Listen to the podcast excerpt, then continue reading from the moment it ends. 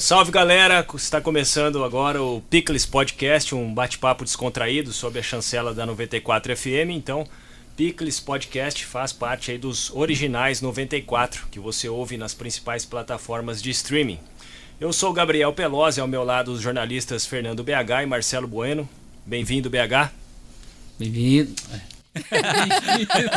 Bem-vindo também. Não é bem-vindo, é obrigado, Gabriel. Boa noite, bom dia, boa tarde, enfim. É, que felicidade estar de volta aqui. Eu, até o cheirinho do estúdio eu gosto. Já fui comentarista aqui na casa e adoro estar por aqui. E vai ser um prazer tocar essa com vocês. Marcelo. Muito bom, boa noite, Gabriel, boa noite, PH. Bom, tô, eu fico um pouco mais nervoso, não tô com tanta tranquilidade, não, mas, mas vamos lá, vai ser legal. E estamos aqui hoje com a Fernando Baide. Acho que todos conhecem, nem precisa de apresentações, né?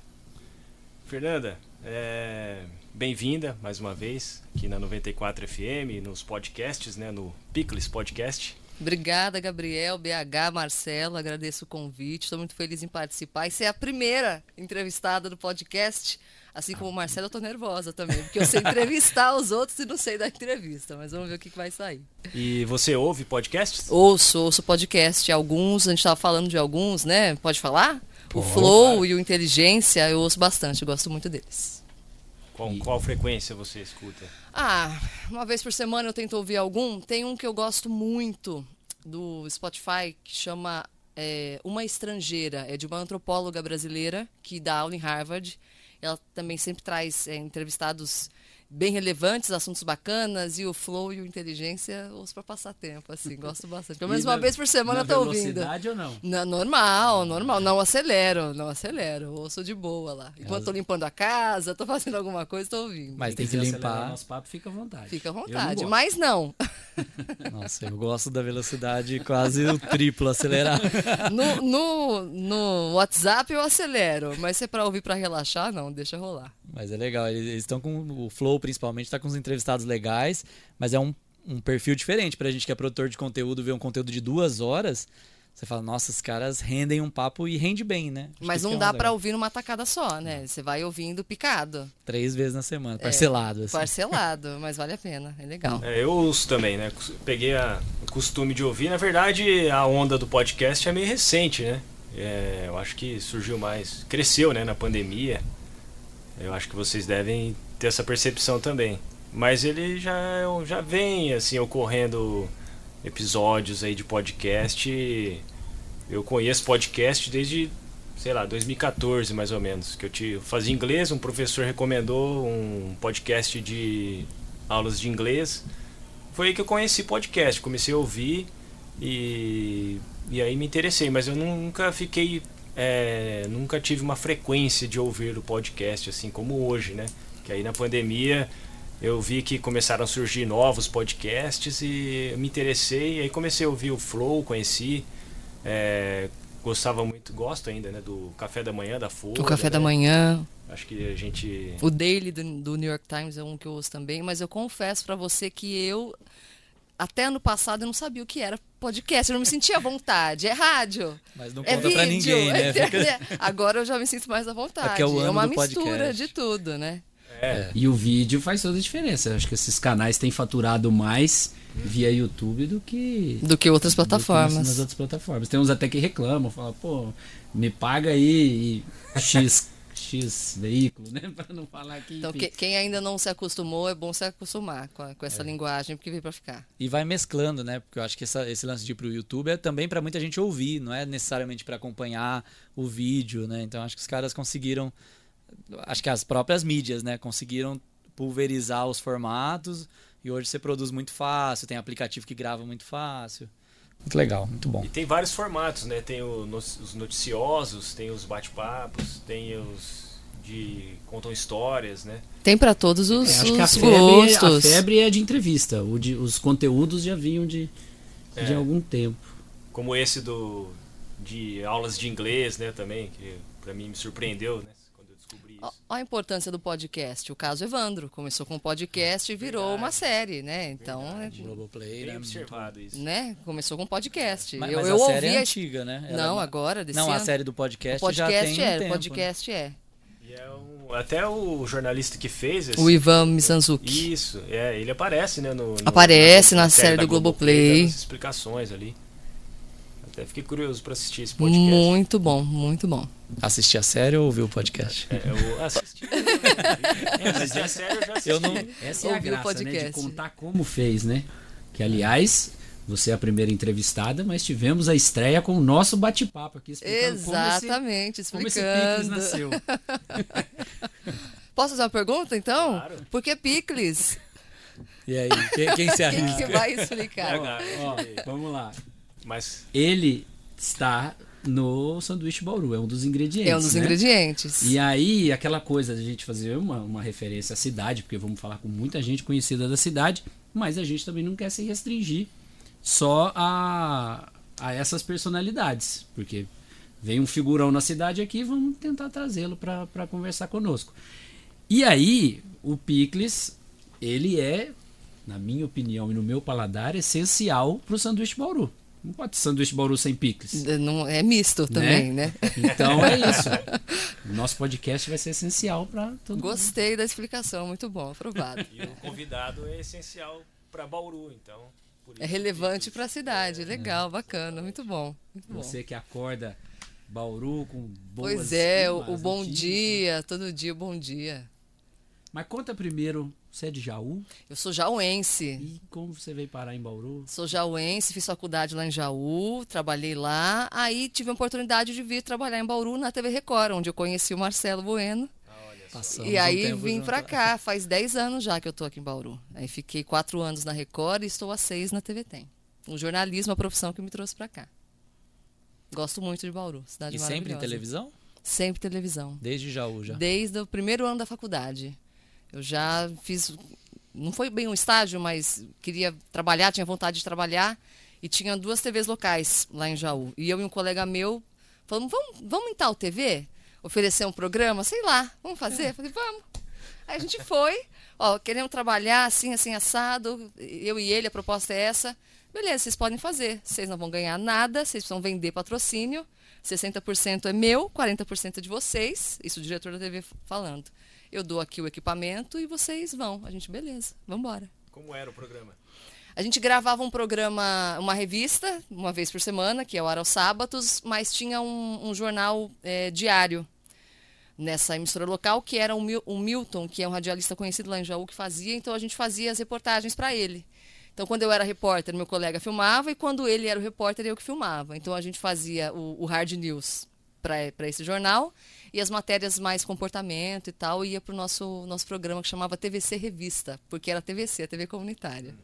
Era muito legal, Ficou começamos bom pra assim. todo mundo. Ficou, Ficou bom, bom pra pra todo mundo. Ficou bom pra vocês ganhar Pois é. experiência. Experiência, porque dinheiro nada. Porque eu, como vendedora, sou excelente jornalista. Então, não sei vender absolutamente nada. Não, mas como aluna também a oportunidade de aparecer. Gigante. Não, e aprender. E, e a gente, logo no começo da faculdade, a gente já estava em tudo que acontecia na imprensa da cidade. A gente já estava lá no meio, fazendo contatos, conhecendo as pessoas. Experiência incrível, incrível. E de lá eu já fui para o SBT, porque eu conheci pessoas que trabalhavam no SBT de Jaú. Me chamaram para começar a fazer frila. Aí do frila eu fiquei. SBT, Record e agora TV. e agora a Tem. TV tem. Bom. Próximo passo, a rede? Você Quem sabe? Não sei, melhor não falar nada, né? Pra não estragar, mesmo tendo sonho, melhor não falar nada, mas eu estou muito feliz trabalhando onde eu trabalho, tenho liberdade para fazer, é, para ser eu mesma e fazer as coisas que eu quero fazer. Estou muito feliz. Quem sabe? O dia de, o dia de amanhã a Deus pertence. Mas, mas acho legal destacar, assim, você, você tava no, no vídeo na Record.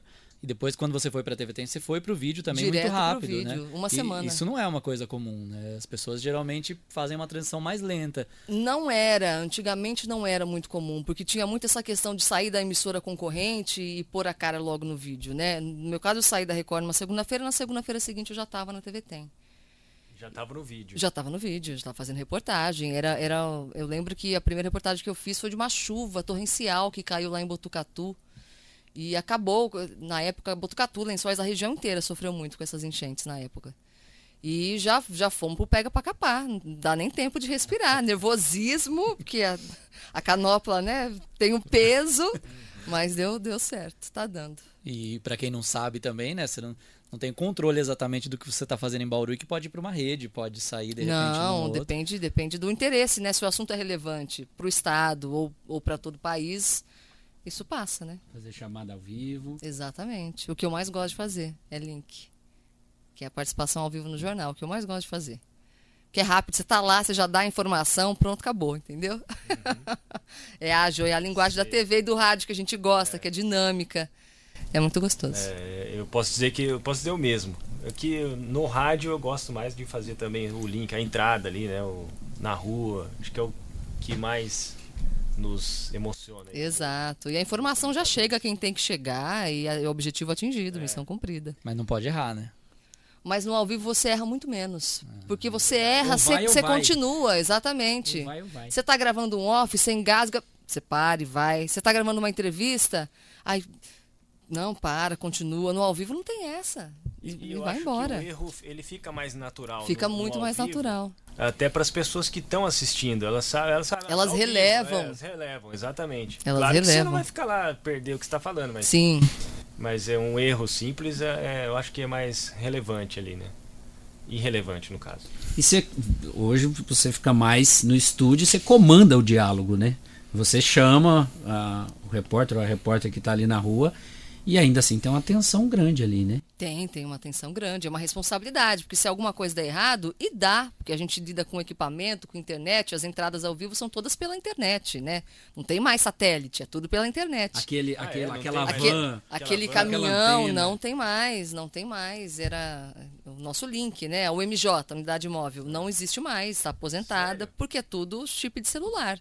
A gente tem o Mochilink, que é um equipamento que tem oito chips de celular então ele caça o sinal da, da, das, das, operadoras e ele, ele manda. Uhum. Então dá problema. Se o sinal não está legal, se o equipamento, sei lá, o sinal está ruim e vive caindo. Acontece, a gente né, tá sujeito a isso.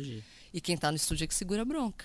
E aquela, aquela demora, né? Quando você pergunta para o repórter e ele o fica... delay, o delay. E a gente olhando, fala, vai, né? O delay de mas... 3, 4 segundos é. até vai, mas tem delay de 8 segundos, é uma eternidade, gente. Fica lá, cri, cri, cri. Mas Viu? faz parte. Mas essa mudança foi pela praticidade. Pela mesmo, praticidade né? e pelo custo, é muito mais barato, né? Mais barato, lógico. E pela praticidade. É, até porque eu lembro, acho que ainda, ainda deve ser assim, confesso que eu não sei, mas transmissão esportiva ao vivo, você ainda tem que Aí eles um caminhão, usam o né? caminhão, aí usam a UMJ. Porque aí você não pode correr riscos, né? Sim. E aí o, o, satélite, o sinal é mais garantido. Eles usam, transmissão de, de, de jogo, eles usam um, um dois, às vezes de, três caminhões. Reais, Caríssimo. Cada jogo. Caríssimo. E esses oito segundos aí, como que, que é? Fica alguém no ponto e fala, vai, interrompe ou não? Não, porque eles já avisam, né? Quando o delay tá muito longo, eles avisam, ó, Fer, o delay tá de oito segundos. Beleza. Ah, então, mas o sinal tá tudo certo, mas o delay tá longo, então a gente já sabe. Mas se dá algum problema no ar, ó, caiu. É porque tem o pessoal da central técnica, da engenharia, que eles sabem exatamente se o equipamento está funcionando, se não está, se o problema, qual que é o problema. Já avisa na hora e você, você enrola, você resume Aí o assunto, se, se der para voltar, você fala que vai chamar depois, e você se vira e toca o jornal, é ao vivo. Vou, vou, te devolver, de... vou te devolver para a rua, tira do estúdio, volta para a rua.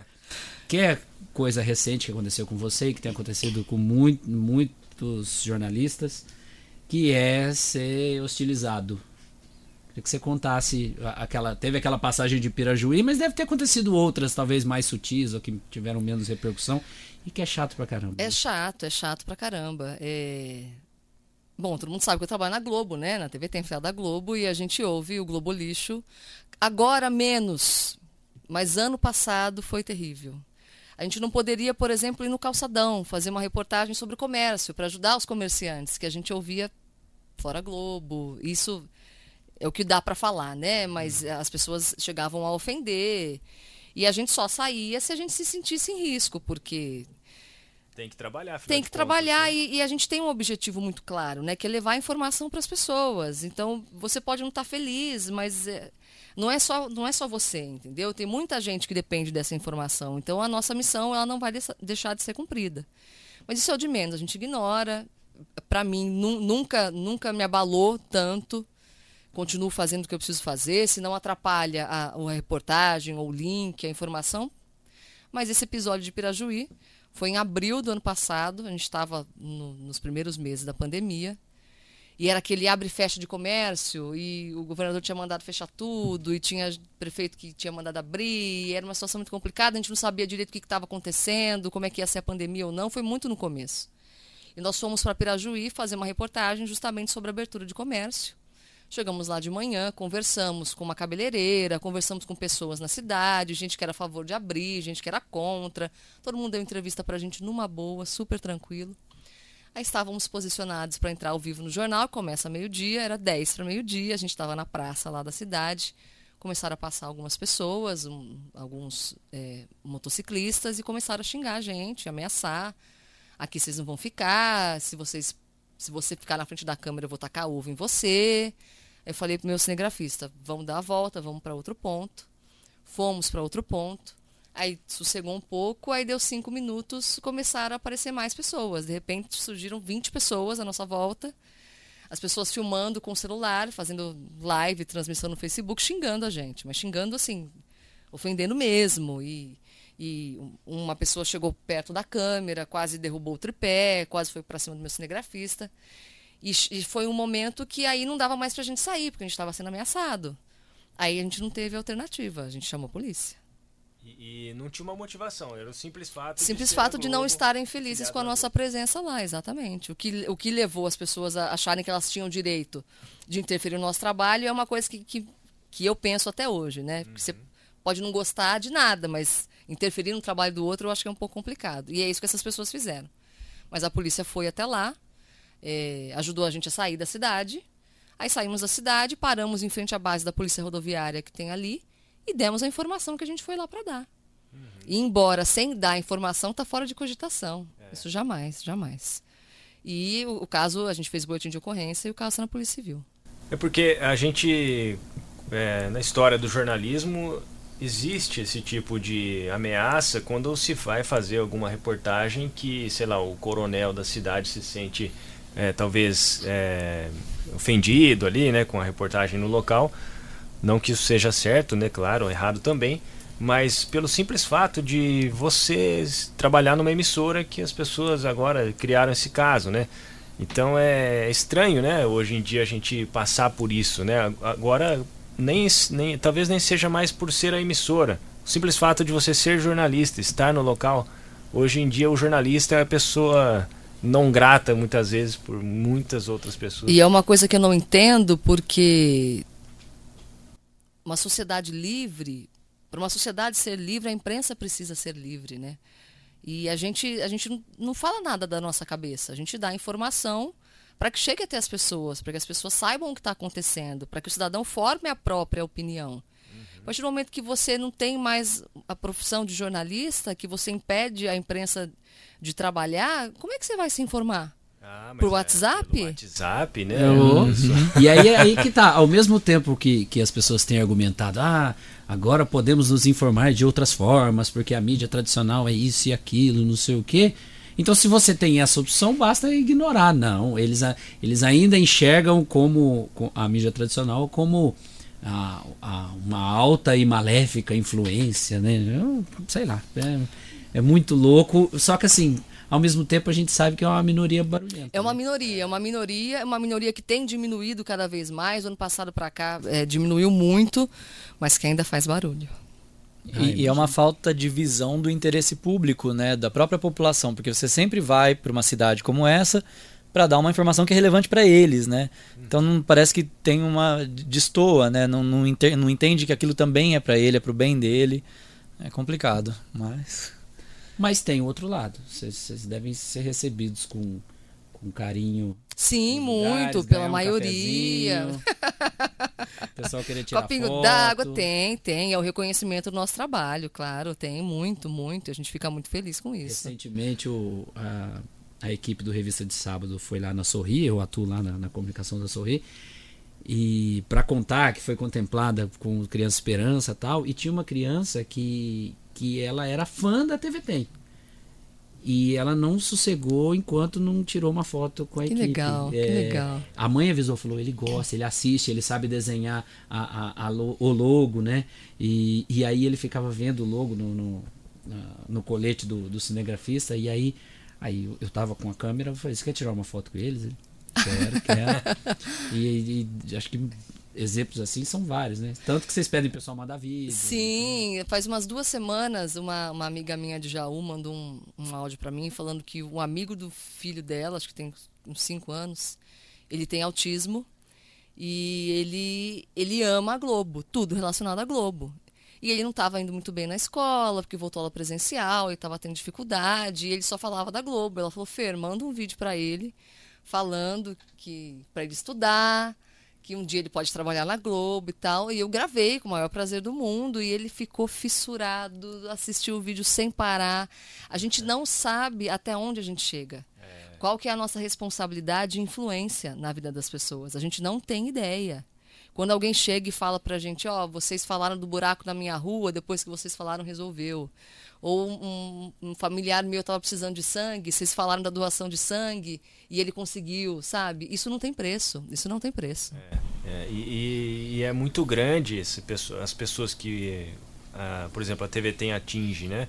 São quantas cidades? A região de Bauru são 100 cidades. 100 cidades. 100, só, só a TV tem Bauru. É. Aí tem a Sorocaba, Rio Preto e Itapetininga. Bauru são 100 cidades. Então, quando você está apresentando lá, 100 cidades estão, né? Eu, se eu parar para pensar... É, é, é o alcance e o grande. peso também, né? O peso que tem quando a, a TV, a rádio fala sobre alguma coisa. E aí é o veículo tradicional mesmo, né? E a gente valoriza todas as iniciativas, assim, que é é legal você levar conteúdo, é legal você né, dar, dar oportunidade para outras plataformas. Não, todo mundo tem oportunidade, mas que seja com responsabilidade. É, não exato. porque da tua cabeça você achou que você tem que falar isso. É, né? Exato. É, não, e com rigor jornalístico, mas quando a TV fala, tem um alcance, uma relevância muito grande, as autoridades ouvem, né? Uhum. É, o veículo tradicional tem essa força, é muito importante. Ainda. a TV é o veículo que, que, que, mais atinge a população brasileira, né? O que mais está presente ainda. E, e eu acho que vai ser por um bom tempo ainda. E aí esse... desse. Pode, Pode falar. Bom, é, não, só voltando nesse carinho que tá aqui o BH falou aí que as pessoas têm também. Eu acho que no próprio episódio lá de Pirajuí, Pirajuí. É, eu, eu, lembro de ter visto algumas muita gente cidade, se é, muita se gente as pessoas vocês, que se né? solidarizaram muito maior em número do que as pessoas que, que fizeram aquilo e, e, a gente sabe que era um momento delicado às vezes quem estava lá porque tinha perdido o emprego uhum. entendeu eu, eu, não eu não eu não enxergo como um ataque pessoal a mim eu não enxergo como um ataque à emissora eu entendo que era um momento delicado para todo mundo que as pessoas realmente estavam nervosas não sabiam o que ia acontecer é que ninguém tem o direito de, de, de ameaçar, e, enfim. Mas a gente tem que entender, relevar, mas muita gente se solidarizou, muita gente que é, não deveria isso. veio pedir desculpa. Sim. Muito legal isso. Você já voltou a Pirajuí? Já, já voltei, já. Ah, tudo na paz, tudo é, tranquilo. Eu ia perguntar desse, desse alcance todo, né? Que esse, esse canhão que é a, a TV tem, de alcance. É, como é que é ir ao supermercado? Como é que é, é sentar? É que assim, ó, claro, estamos num momento de pandemia, mas sentar num barzinho, ir numa balada. Como é que é ser reconhecida e, e não necessariamente é ser abordada, né? Tem muito olhar assim, né? Meus amigos perguntam para mim. Eu não reparo, gente. eu sou uma pessoa extremamente assim, eu sou na minha, eu sou reservada, eu sou extremamente tímida, sou muito tímida.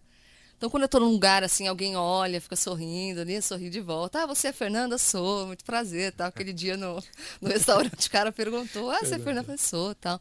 Mas assim, se as pessoas ficam olhando, estão olhando para mim, estão olhando para você, para você. Eu nunca acho que estão olhando para mim porque me veem na TV, entendeu? Se vem falar comigo, beleza, agora eu entendi. Mas eu também não fico reparando muito, não. Eu fico quietinha lá na minha. Gente, é porque eu sou tímida, tá? Eu é. sou reservada. que ela não quer que você chegue Não, perto, pode né? chegar, adoro, adoro que chegue, que peça um abraço, tirar foto, falar que me assiste, é muito gostoso, mas não é uma coisa que eu fico muito ligada, não. Mas eu tenho uma que... curiosidade, assim, porque o alcance existe, né? Você vai ser reconhecida, mas o seu produto ali não é necessariamente a sua imagem, né? Então, como que você faz para eu do, do, tempo que eu te conheço você sempre separou isso muito bem né? Não é para você não é o seu momento na tela é uma informação que é mais importante que você. Mas como controlar isso né? Para não deixar subir na cabeça uhum. achar que virou uma celebridade. É, é, eu imagino que seja muito complicado. Porque eu imagino? Porque para mim não é. Porque eu, eu tenho consciência do papel que eu exerço. Eu sou jornalista. Eu tô lá para passar informação. Nunca, em momento algum, eu acho que eu sou mais que a informação. É claro que, por exemplo, existem algumas coberturas que a gente se sente feliz por ter feito, que eu me sinto realizada, que eu quero compartilhar, que eu quero mostrar, mas porque esse é o resultado do meu trabalho. Então eu quero compartilhar o resultado do meu trabalho e as pessoas reconhecem isso. Mas é, é, para mim isso nunca foi um problema. É, é, é a Fernanda, repórter, jornalista, que está lá, uma, uma, emissora da notícia. Uhum. Não, é, não é a Maria Fernanda que está lá, entendeu? Sim, claro. Claro, você é jornalista, você sabe do seu papel. É, e isso você acabou de dizer. Mas quando você é reconhecida é, na rua ou nos lugares né, onde você vai, dá um afago no ego, né? Dá ali um. Fala, é o reconhecimento legal, né? do meu trabalho. Eu fico feliz, porque uhum. o meu trabalho é estar na frente da TV e as pessoas me veem. Sim. E eu, eu, eu fico muito feliz. Mas é, para mim é o reconhecimento do meu trabalho. Não sou eu. Porque as pessoas. É claro, quem está lá sou eu, e a minha opinião, é a minha forma de falar, eu sou o mais natural possível, mas as pessoas não me conhecem. Uhum. Então é o meu trabalho que elas vêm reconhecer. É, é. é, é dessa forma que eu enxergo.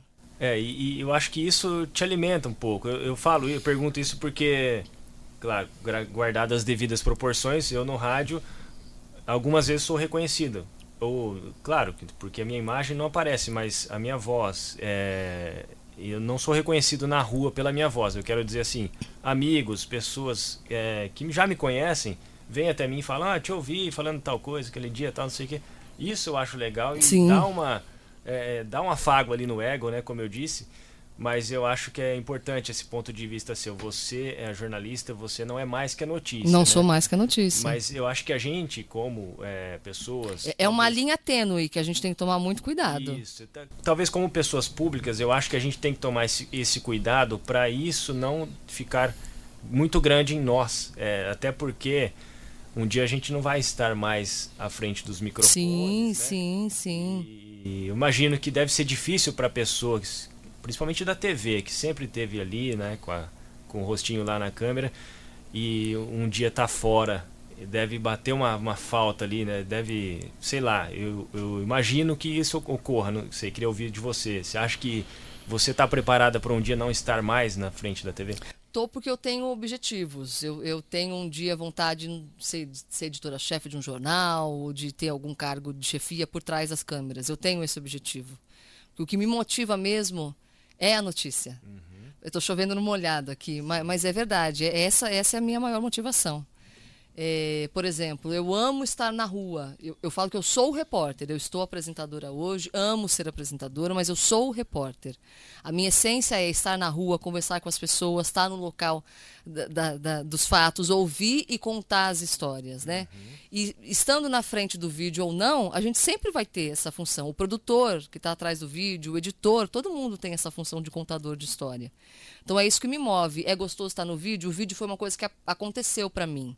Eu nunca tinha tive o objetivo de trabalhar em televisão e trabalhar na frente do vídeo. Foi uma coisa natural. Eu queria trabalhar quando eu estava na faculdade. Uhum. Foi a oportunidade que eu tive de trabalhar e aprender. E gostei muito do veículo televisão, tanto que, que permaneço.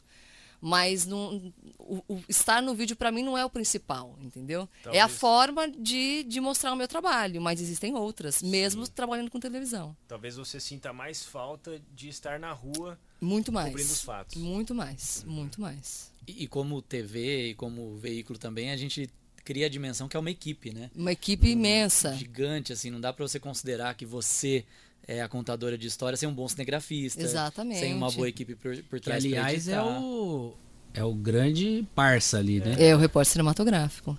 E é, eu, eu de acompanhar reportagens quando, quando eu estou em assessoria, é, eu vejo que é o, é o cara que, que dá um toque, que fala, ó, é, é, por aqui, eu vou, eu vou pegar esse fundo. São os olhos dele, né? As imagens que a gente vê é, é o olhar do cinegrafista.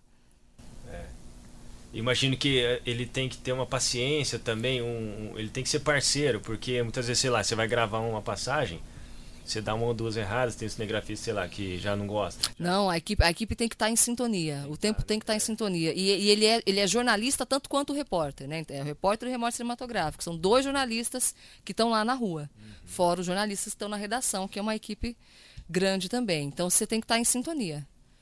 Muito bom. É, O ego não dá muito certo, né? Não, no meio o ego eu atrapalha, o ego atrapalha eu acho muito. barato. Todas, todas as vezes que eu acompanhei, eu via, eu via parceria, eu via sintonia. E eu aprendi de um jeito diferente também, que não era vídeo, mas eu- aqui na 94 eu editava a revista da 94. 2007, faz tempo isso, hein? Faz tempo. Eu lembro É, dessa revista. e aí eu fui, eu fui fazer rua também, fui fazer al- algumas matérias e aí fui com o Luiz Cardoso, era, ele era fotógrafo do Bom Dia. E eu, eu era verdinho de, de rua, né? Que a vida inteira era de, de redação, de, de redator mesmo, muito mais do que repórter. E aí chegou, chegou num ponto que ele virou pra mim e falou assim: Ô, pergunta tal coisa. Pergunta tal coisa. E Ele eu- que tinha mais a dinâmica. é, da e rua, ele né? tava na rua todo dia pelo jornal. Eu Falei, caramba, e não me ofendi de jeito nenhum. Aliás, muito pelo contrário. Ali eu aprendi o que, que é o que, que é parceria na, na, na cobertura na rua. Precisa ter, precisa ter. E perrengue de eh, notícias, desastres. Tem alguma história que te tocou mais? Também pode contar uma notícia feliz também. Mas é porque a gente sabe que, que é complicado você presenciar um- uma tragédia na estrada, enfim, por exemplo. Ah, você falou de estrada. A coisa que eu menos gosto de cobrir é acidente. Porque tá todo, todo mundo é vítima, né? Mesmo quem tá certo, quem tá errado, quem provocou o acidente ou não, todo mundo é vítima.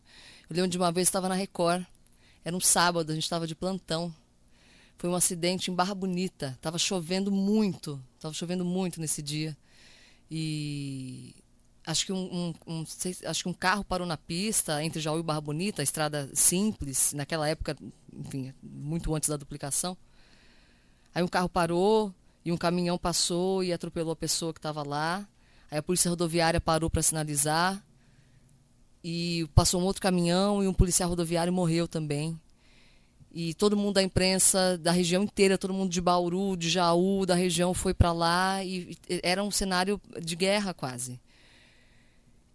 E a gente, a polícia tentando sinalizar e todo mundo nervoso porque um colega deles tinha morrido e a gente não podia pisar dali para frente porque as pessoas estavam despedaçadas ali na pista. Uma cena horrível, horrível, horrível, horrível de se ver. Me marcou muito esse acidente. Você falou de, de estrada, me lembrei dessa. E qualquer notícia que a gente fale com, de criança.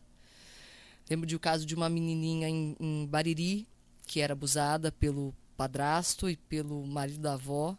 Mexeu muito comigo, estava no SBT na época. Eu lembro dela ler uma carta. é, ela tinha 11 anos, era abusada desde os 9, se não me engano. E ela escreveu uma carta pro padrasto e pro marido da avó, dizendo que perdoava eles, uma menina de 11 anos. Mexeu demais comigo, mexeu demais. E recentemente, faz uns três anos, um caso de Bitinga, também uma menina de 8 anos que foi abusada e morta. É, nesse caso, eu fiquei uma semana sem dormir. Chegava em casa, tomava banho de sal grosso e acendia incenso, e eu não conseguia dormir, e aquela energia carregada, e você não para de pensar na família, você não para de pensar no que aconteceu, porque a gente tem que se distanciar para poder contar a história, né? Mas a gente não tem como não sentir o que está acontecendo. E a gente sente, a gente sente muito, muito, muito. Eu ouvi um. Ouvindo num podcast também, do. Acho que era Inteligência Limitada, a Carla Vilhena, jornalista também que trabalhou na Globo, acho que está na CNN hoje.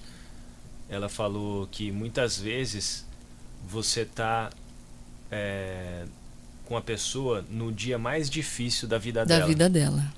Então você precisa ter. Muitas vezes. É, você precisa ter o jogo de cintura, o respeito. Você tem que entender. A gente estava falando de ego, né? E uma coisa que me incomoda muito também é, é algumas pessoas que tentam dar a notícia, dar o furo, ter o que ninguém tem acima de qualquer coisa. Não, é um ser humano lidando com outro ser humano, né? Primeiro de tudo, você, você vai, você presta a sua solidariedade, você explica o que, que você está fazendo lá. Se a família não quiser você, tchau, você vai embora e pronto, acabou. A gente tem que entender, né? Que é o momento mais difícil da vida das pessoas. Sim, e pra gente é só mais um dia. E a gente precisa respeitar, precisa levar a informação, mas precisa respeitar. De- em né, primeiro as- lugar. Todo mundo que tá ali, né? Então, Em primeiro lugar. é, eu achei essa frase me marcou, porque realmente faz sentido, né? Total. Principalmente para quem tá ali, o repórter da rua mesmo, né? Que tá cobrindo esses fatos mais, sei lá, Que policiais. está em né? contato com a família, É. né? É, e é complicado porque você tem que tomar um cuidado também para não ficar frio, frio, né? Em relação. Sim. Acidente é. tem toda semana, você vai cobrir toda semana. Mas você não pode é, perder a sensibilidade de entender que aquilo realmente é uma situação muito ruim. A partir do momento que você perde essa sensibilidade, você já não faz o seu trabalho direito. Mas, mas, e é difícil, porque você tem muito contato com isso, né? Eu lembro muito bem disso, da, de, em um certo momento, assim, refletir internamente, falar assim, eu não posso achar isso normal, né? É. Tanto acidente, tanto é. problema, tanto problema em bairro.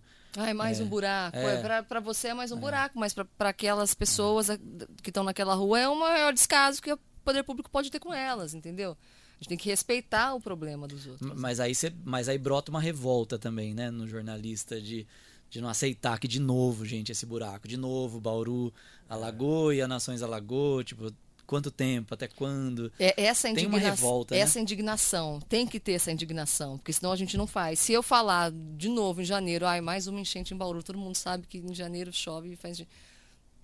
Qual que é, é. Qual que é a função? Qual que é a missão? Entendeu? A gente, a gente tem que se indignar, sim.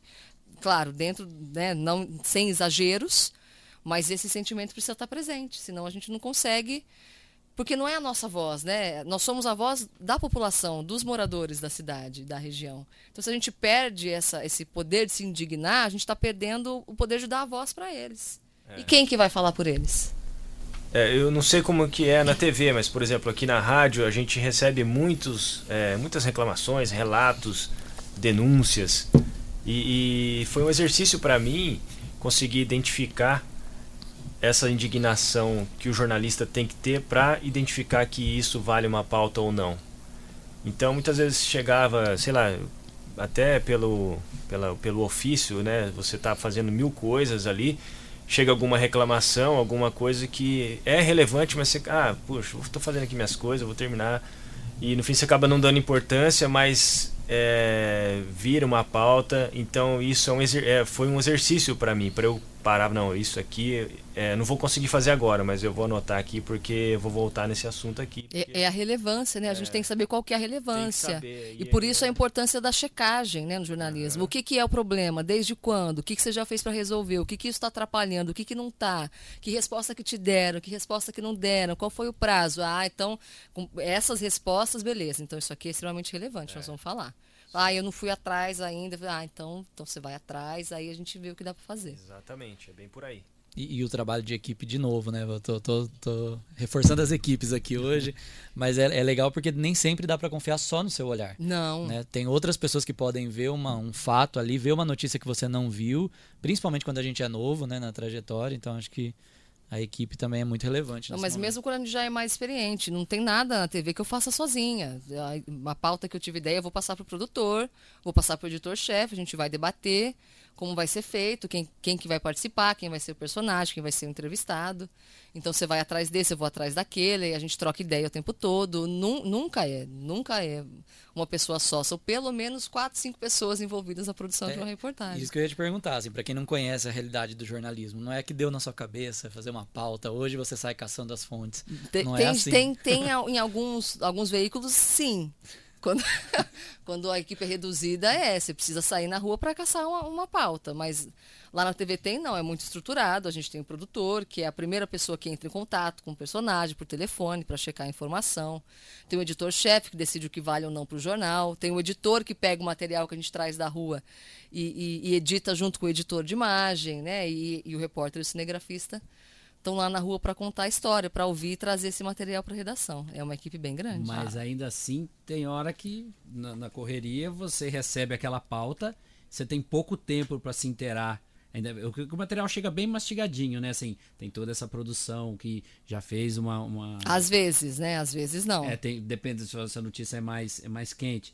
Mas ah, só pra você contar um pouco pra turma como é que é o perrengue, né? Porque tem, tem o glamour, mas tem o perrengue, né? E aí você tem que gravar passagem, tem que decorar aquele texto na cabeça que nem um que nem um, um uma atriz é, tem que falar o texto em cena, né? Claro que ali é diferente. Você sabe a informação. Exatamente. Mas essa, ela tem que é sair decorado. Ela tem que sair da, corretamente da sua. Mas, da sua mas esses perrengues e essa correria e, e de, de, aconteceu agora e você tem que ir, tem que trazer e a gente tem que pôr no ar, a experiência traz pra gente, né? E torna tudo mais fácil. Essa correria para mim é a melhor parte. Eu falei, eu falei É decorado. adrenalina, né, que- Eu falei É, decorado. Tem adrenalina. aquele exercício antes, antes de, de- você tem que saber de o que gravar, você né? vai falar, exatamente. Já vi muito repórter fala, é, mentalizando o que vai falar. Isso, Ah, porque ah. a- Fala, agora, tem que vai. ter uma ordem, né? Né? Tem que ter começo, meio e fim. Tem que fazer sentido para quem está assistindo. Então, você. Peraí, como é que eu vou falar isso? Porque É às vezes não é passagem, simples, né? É a passagem. Traduzindo. Na reportagem, a hora que o repórter aparece segurando ali é a passagem. Na entrada ao vivo é o que a gente chama de link. Mas na reportagem é, é a passagem.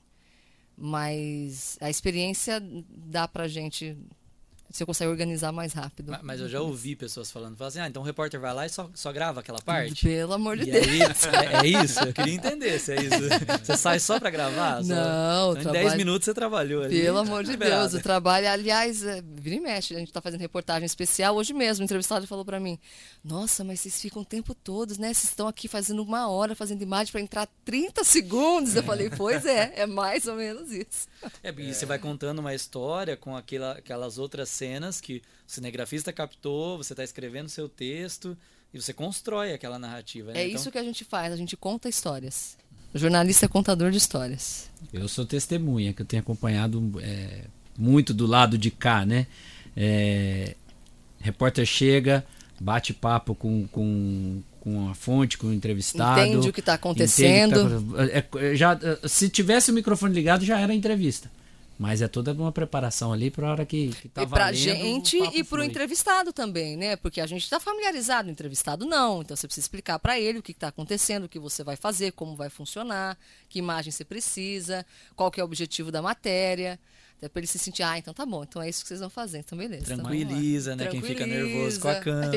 Exatamente. Mas já aconteceu de, de alguma fonte ou alguma algum local que você visitou para fazer entrevista reclamar, não, mas foi só isso, só dois minutos. Ah, mas não apareceu aquela pessoa que você Já, entrevistou. já. Porque a pessoa cria uma expectativa. Não, só e que- a pessoa ai, é, trai, leva 15 junto. Fala, mas vou entrevistar só um ou só dois. Aí você, você entrevista por educação.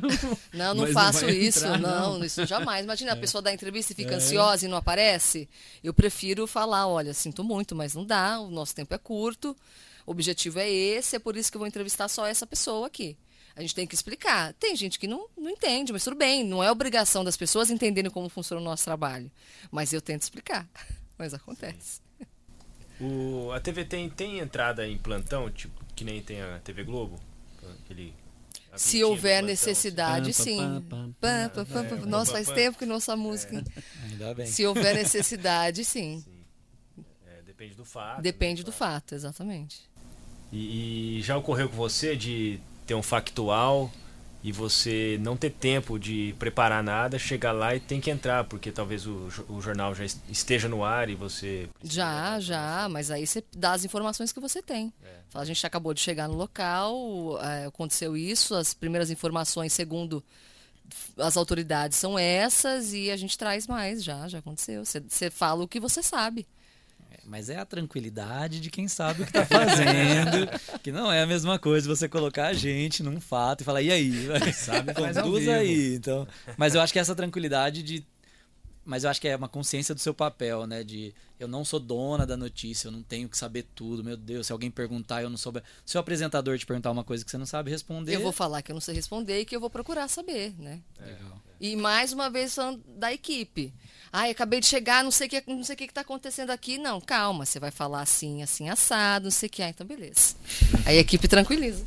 É, na, no rádio acontece. Eu perguntei do plantão porque, por exemplo, aqui na 94 FM, o jornalismo tem a, a prioridade da informação. Então, sei lá, o dia que pegou fogo no CEAGESP.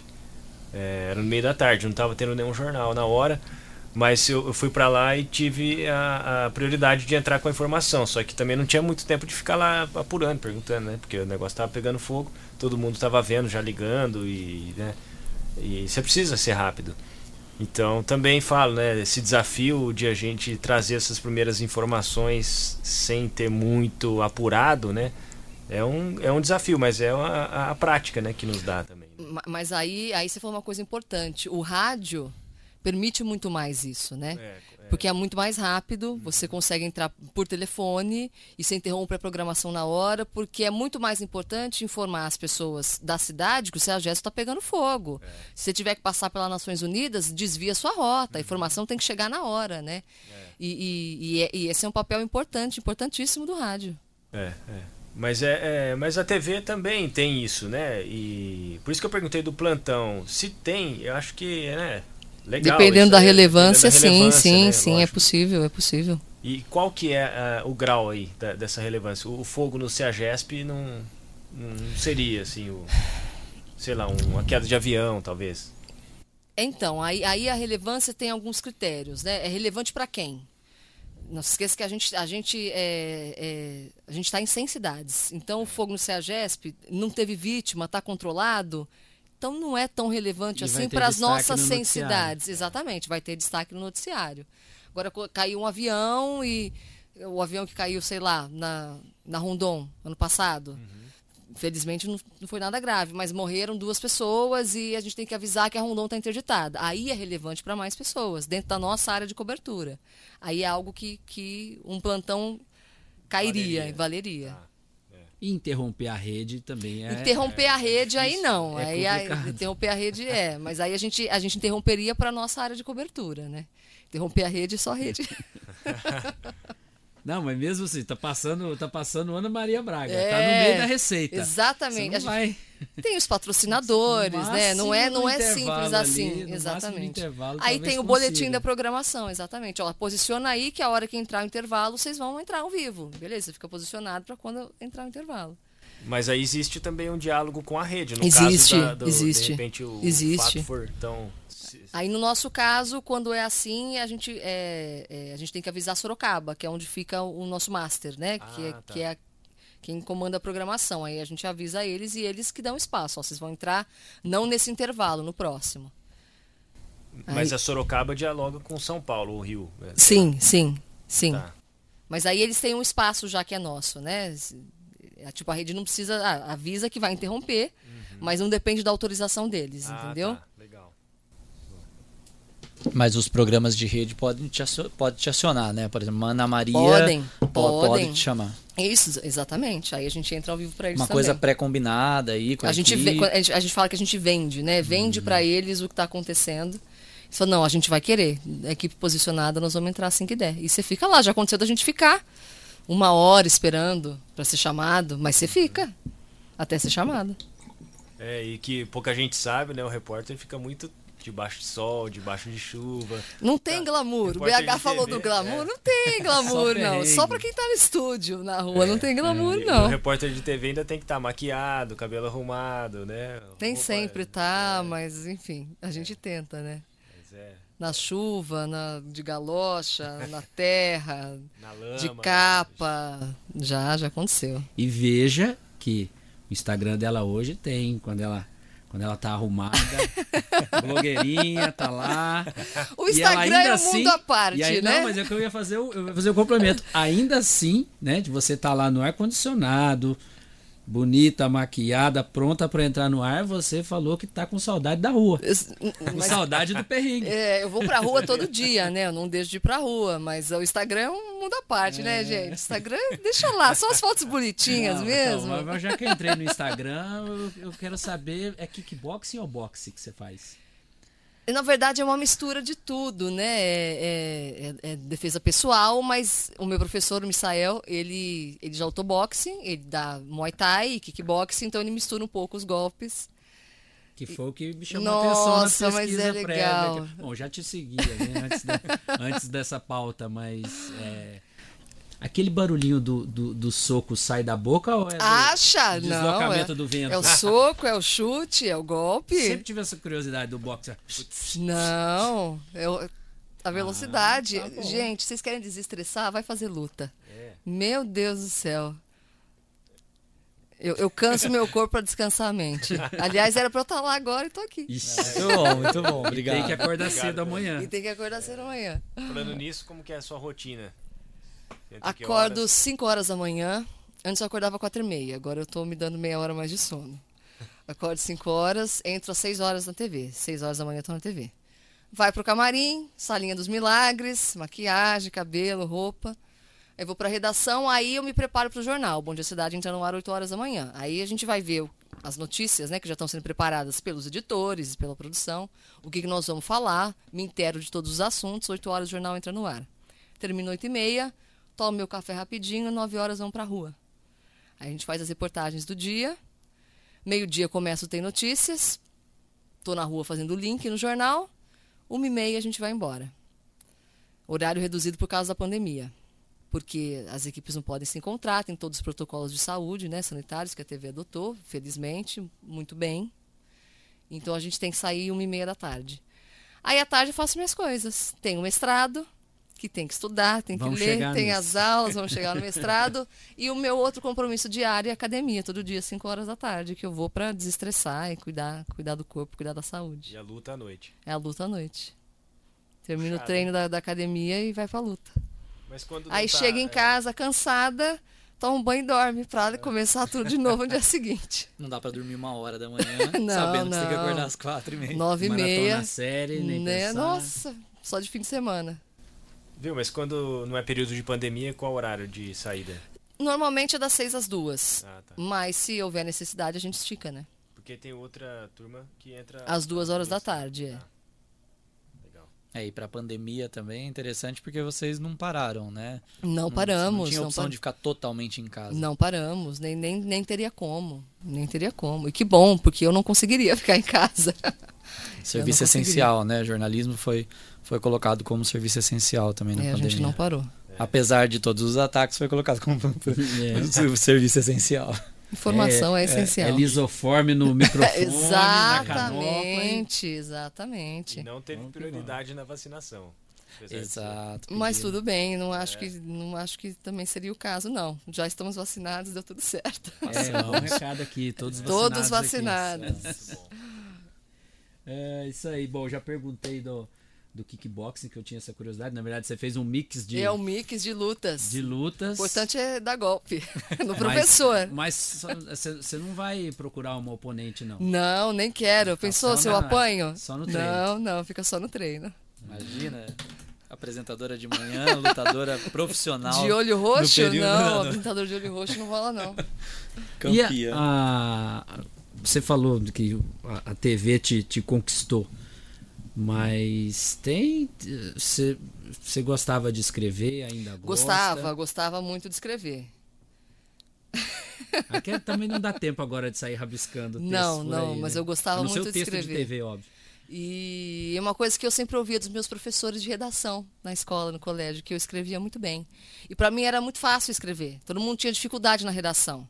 Para mim era a coisa mais fácil. Eu tinha dificuldade nas, nas provas de matemática, Claro, né? exatas. Redação para mim era algo muito simples. E eu quis fazer jornalismo porque eu queria escrever para super interessante.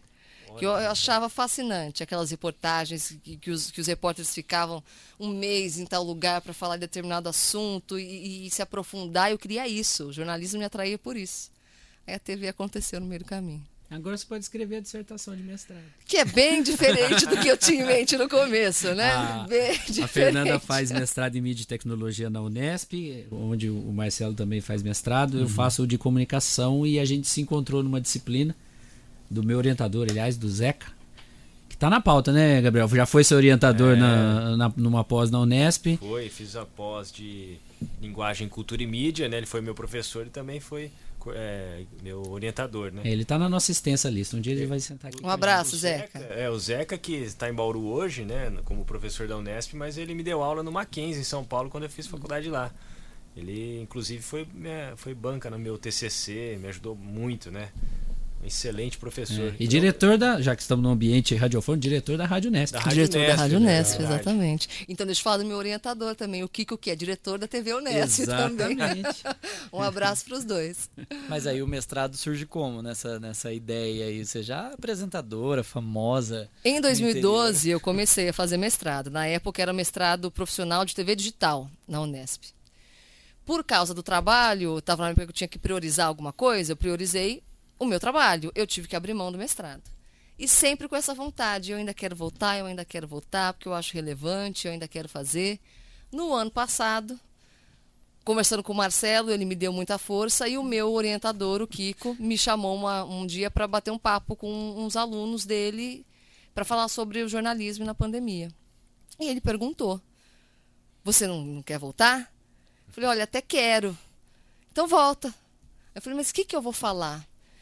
Já sei. Uma coisa que, que, me, que me, me pegou muito, né? Porque a pandemia trouxe muitas mudanças para gente no modo de fazer jornalismo, né? Principalmente na televisão. Muita coisa mudou. E eu achava que isso tinha que ser documentado de alguma forma, que não poderia passar assim e pronto, acabou e ninguém fez nada. Falei, então eu vou aceitar esse convite, vou participar do processo seletivo, porque eu quero mostrar, eu quero deixar registrado, eu quero que a academia entenda tudo que a pandemia representou para gente. E o projeto é esse. Que legal. E a gente esquece também que a academia meio que registra, né? Isso, esse seu projeto ele fica É. para sempre ali fica numa sempre, É, exatamente. É, é interessante pensar que você pode fazer de um projeto pequeno, de um podcast, assim, mas aquilo vai ficar registrado para sempre nas palavras-chave ali que você pesquisar. E que os estudantes daqui a um tempo entendam o que, que esse momento representou, porque essas mudanças que a gente viveu, é, muitas delas vão permanecer. Só que você precisa mostrar o quanto que elas foram significativas, por que, que elas foram tão importantes, como que era antes, por que está assim agora e por que, que foi tão importante. E, e o trabalho acadêmico é uma forma de deixar isso registrado. E, e na comunicação, né? Para o meu mestrado, eu li um livro esses dias de 1988 que falava sobre como a, o vídeo em sala de aula poderia impactar. Mas o cara ainda não tinha muita certeza. Ele falou, pode impactar como o telefone parece que vai impactar. E aí eu- Exato. ele falou, as pessoas se, habili- eh, se acostumaram com o telefone de uma maneira, e se elas se acostumarem com o vídeo, aí ele falou, pode causar uma revolução muito grande, principalmente no jovem. Mas olha que interessante, o cara tá supondo. Eu falei, cara, que É, legal. pra gente é interessante entender como que funcionava lá atrás, né? o que, que isso representou naquela época. E a mesma coisa, né? O que, que a pandemia representou no, no modo de fazer jornalismo. Total. Deixa eu olhar aqui. Quando eu olho, quando eu olho para cá, no nosso registro de vídeo, é que eu tô olhando o tempo. ó. Já estamos com 57 minutos de, de, de prosa. Tá rendendo. Nós não vamos ficar quatro horas aqui como Duas, tá? Fica duas. tranquilo que você vai, Até você vai poder dormir. Que eu é, preciso dormir, fazer, né? amanhã cedo tô lá. Só acordar cedo. Mas tá, tá curtindo a, a experiência de cobaia do? Tô Podcast? gostando muito, muito. Vocês são muito bons, viu? Vida longa é o Picles. Fazendo o melhor possível. Tentando, né? Tamo aí. Mas foi tudo bem pensado. O Marcelo te conhece. Exatamente. É, a gente, a gente né, queria começar com o pé direito. E aí falou, fala com a Fernanda. Acho que Olha, legal, agradeço o pé direito. E aí ele fez todas as honras, né? Pra... Se bem que a gente, a gente, É, a se gente- conhece, Todo mundo né? se conhece, é, todo mundo, Bauru, todo mundo- comunicação, não tem como. todo mundo na mesma praia. Mas, mas eu tenho uma pergunta sobre isso também. Você falou, a gente falou do registro, né? É importante para os estudantes entenderem como que a pandemia afetou o jornalismo, o jornalismo de televisão. Mas e aí, você consegue ter uma perspectiva desse jornalismo de televisão no futuro? Você acha que ele vai mudar muito? É, não sei, como que você, você percebe essa integração com mídias? Sim, percebo. Vou dar um exemplo assim que, que acho que responde um pouco sua pergunta. Antes da pandemia, já existia o Skype, esses aplicativos, mas era inimaginável a gente entrevistar alguém pela internet. Ah, mas eu preciso falar de determinado assunto e só essa pessoa que fala está lá em São Paulo. Manda a equipe para lá. A equipe da Globo vai lá e faz. Ah, não tem equipe, então sinto muito, você não vai fazer. Porque não tinha. E era inaceitável, era inaceitável. Hoje é um recurso que a gente, a gente usou muito no ano passado. Agora que todo mundo vacinado, né? As entrevistas presenciais voltaram ao que era antes, mas a gente continua utilizando. E é uma coisa que a gente não vai deixar de utilizar. É, porque são personagens relevantes, fontes relevantes. É claro, primeiro a gente vai buscar na nossa área de cobertura, sempre. Mas tem uma fonte relevante que está no Espírito Santo. Opa, vamos, vamos entrevistar ela pelo Skype. É, e amplia, né? Eu acho que a- até a qualidade ali da reportagem, de repente você consegue ter um entrevistado melhor. que dá mais peso, É, que dá dá mais mais peso à né? notícia, que seja uma autoridade no assunto, é aquela é o estudo que aquela pessoa fez, então é aquela pessoa que tem que falar sobre o estudo dela. Uhum. E a internet possibilitou isso. Hoje pra gente isso é óbvio, mas antes da pandemia era inimaginável. E é, todo mundo releva aquela imagem com um pouco menos de Sim, qualidade. sim. Tomara que o 5G melhore isso, né? O Mochilink vai agradecer aí Vai agradecer. 5G, Ex- imagina? Nossa, sem delay. Sem delay. Mas Sem e o, delay. o- o microfone na mão do entrevistado, isso você acha que vai continuar? no Eu acho que né? não, eu acho que não. Porque a gente, às vezes, já não usa mais. Dependendo se, se é algo muito rápido, não dá tempo de ficar higienizando o microfone. A gente mantém a distância e faz assim, aí higieniza só o meu microfone.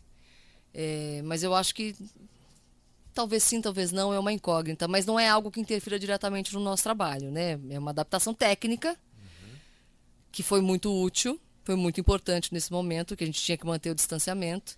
Mas agora com a pandemia sob controle, já, já não sei. Talvez não, mas não, não é uma coisa que interfira muito, né? Agora. E a expectativa também de adotar essas- essa, essa possibilidade de entrevistar as pessoas remotamente também. Tomara que as emissoras não esqueçam dessa possibilidade, né? E volte agora não só acho que volta. ao rigor Eu de... acho que esse é um caminho sem volta. Ah, que legal, que bom. Pô, tô, lembrei de outra, outra passagem. É, quando você foi vítima de fake news da roupa vermelha, você, Ah. você soube disso? Soube. Você- Falando em fake news, descobri hoje que tem uma página fake minha no Facebook. Meu Ai, meu Deus. vamos denunciar todo mundo aqui. Denuncia, um amigo meu denunciou. O Facebook respondeu que não dá pra tirar a página. Mas enfim, vamos Sim. todos denunciar. Mas conta essa do, do- da roupa vermelha. Tem a ver com política. Tem a ver... Você lembra a época que foi Não, foi exatamente? quando, foi quando O Lula foi solto, Lula, exatamente. fizeram uma montagem de Foi fotos de jornalistas solta. da Globo com roupa vermelha. Várias jornalistas semana. com roupa vermelha. Foi Aquela combinado? roupa, não, aquela roupa vermelha eu tinha utilizado, juro pra você, duas semanas antes para fazer uma reportagem sobre trânsito. Eu estava fazendo uma passagem na Duque de Caxias para falar do trânsito e tinha ido ao ar duas semanas antes. Aí no dia que o Lula foi solto, eu vejo essa montagem. Eu com outros Ah, repórteres que Sandra nada Nemberg nem apresentava mais jornal hoje, estava na bancada de Exatamente, vermelho. na- exatamente. Quem desmentiu isso foi o G1. O G1 fez um fato ou fake falando que era mentira. Eles chegaram a entrar em contato comigo, perguntando onde é que você estava, o que, que você fez, por que, que você estava aqui. Eu falei, ó, era uma reportagem assim, assim, assado, beleza. E colocaram e desmentiram. Eu não, eu não fiz absolutamente nada, né? Não me manifestei a respeito, porque ninguém veio me questionar. Eu não recebi ataques pessoais, né? Circulou aí pelas redes sociais e, eh, e o G1 desmentiu, esclarecendo o que era. Mas aí você não entra nessas conversas. Não aí... é. Se, se vem perguntar pra mim, eu esclareço. Como não chegou até mim, eu não. É, mas Vou teve- comprar teve- briga? Eu não, sabia, eu não tinha briga? visto do G1, eu vi outro, eu vi outro site de checagem. Até fizeram o print de você Sim. participando do. do, do No dia eu tava com uma blusa amarela, um negócio é, assim. com outra roupa. Exato, exatamente. E- exatamente. E isso eu acho é uma coisa virou essencial também, esses os sites principais aí terem esse fato ou fake, né? Fundamentais. Em tempos de redes sociais que se acredita em tudo que chega pra você, essas páginas de checagem são fundamentais. Fundamentais. Que né? essas pessoas continuam não acreditando na checagem, mas Exatamente. pelo menos a, Mas o trabalho a está sendo verdade está feito. estabelecida, É. o trabalho foi Mas feito. para quem quiser ser mais Exato, esclarecido, tá lá. Nem que seja para espizinhar também, né? Para mandar de volta a checagem para quem mandou é fake. Exatamente. exatamente. Exatamente. É, mas a gente fala muito disso, da, dessa coisa do- da população reconhecer o que é notícia, dar crédito para notícia de verdade, né? Acho que falta uma educação midiática, né? No mestrado é muito comum a gente ouvir na academia falando, ah, educação midiática, mas é, é uma educação da população para entender a relevância desse do tipo de informação, da informação verdadeira, da informação falsa. Eu acho que passa tudo por educação e cultura. O Brasil precisa evoluir muito em educação básica e cultura. Se você não tem a educação básica, você não tem capacidade de questionar o que chega até você. Então a gente precisa investir muito nisso. E o jornalismo também cumpre esse papel, né? De, de levar informação para que você forme a sua própria opinião. Mas sem a educação formal básica, você não tem capacidade de questionar. Exato. E ouvimos isso desde sempre, né? Essa questão da- do investimento em educação, para que a população Falta tenha querer mais, investir. É, tem interesses aí. E deu um branquinho. Branquinho é coisa do piloto. Branquinho é coisa do piloto. que a gente Não é direciona não. o olhar, né? Vai, Não, não. vai dar A branco em outras A também. gente Com direciona certeza. o olhar para você, assim. Com certeza. Eu fiquei, eu perdi a deixa aqui. Confesso que eu perdi a deixa. Não, Então vamos mudar de assunto.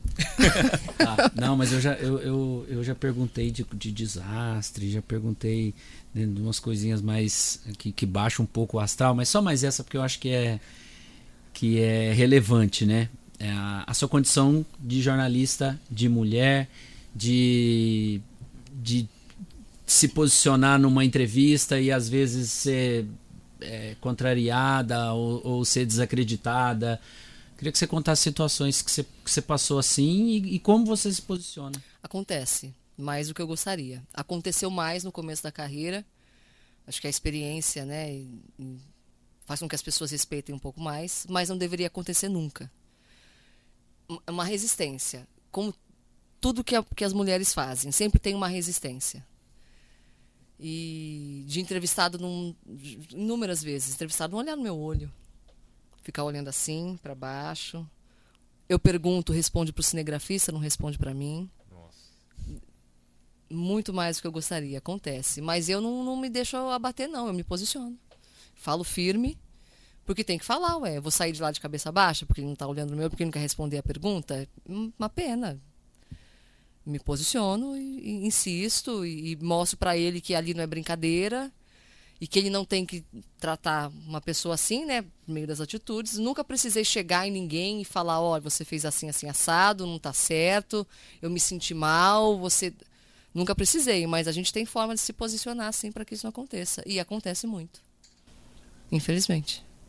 Cobertura política mais ou menos? Ou, ou os agentes políticos já estão já estão com mais, ah, vamos dizer assim, com mais traquejo com a, com a imprensa e com as repórteres? Depende, depende. Depende da experiência do político, né? Se é um inexperiente, acontece muito. Falando em político, você chegou a trabalhar com a Suelen na TV Tem? Trabalhei, trabalhei sim. E Fomos como... colegas. E você já deve ter entrevistado ela. Já, já entrevistei prefeita. ela algumas vezes. Sempre nos demos muito bem, enquanto uhum. éramos colegas de, de, de, emissora, sempre nos demos muito bem. E até hoje, uma, uma relação harmoniosa, respeitosa. Eu entendo a função que ela exerce hoje e ela entende o papel que eu exerço também. Então, in, in, nessa questão de, de, de, prefeita e jornalista, né, uhum. cobrança, tudo, tudo muito claro, tudo muito harmonioso. Ela entende o nosso papel e sempre nos tratou muito bem. E rola um papo assim, ah, como é que tá lá no período da manhã? Rola, pergunta, ela fala para mandar um abraço para a equipe, porque ela era muito querida lá, é, a relação muito bacana. Pegou a, a equipe de surpresa, a TV de surpresa, quando ela foi para política? Pegou, pegou, pegou sim. A gente não imaginava, pegou sim. Na época foi um choque. Ela saiu para um sabático? Ela já saiu para política? Na época ela havia falado para a gente que, que tinha saído para tocar projetos pessoais e não tinha entrado em detalhes. A Suelen também é uma pessoa muito reservada, sempre foi. E depois de alguns meses a gente viu, né, que ela, na época ela tinha saído para ser candidata a deputada estadual, né, em 2018. E aí a gente viu, ah, então ela vai encarar a carreira política e boa sorte, né?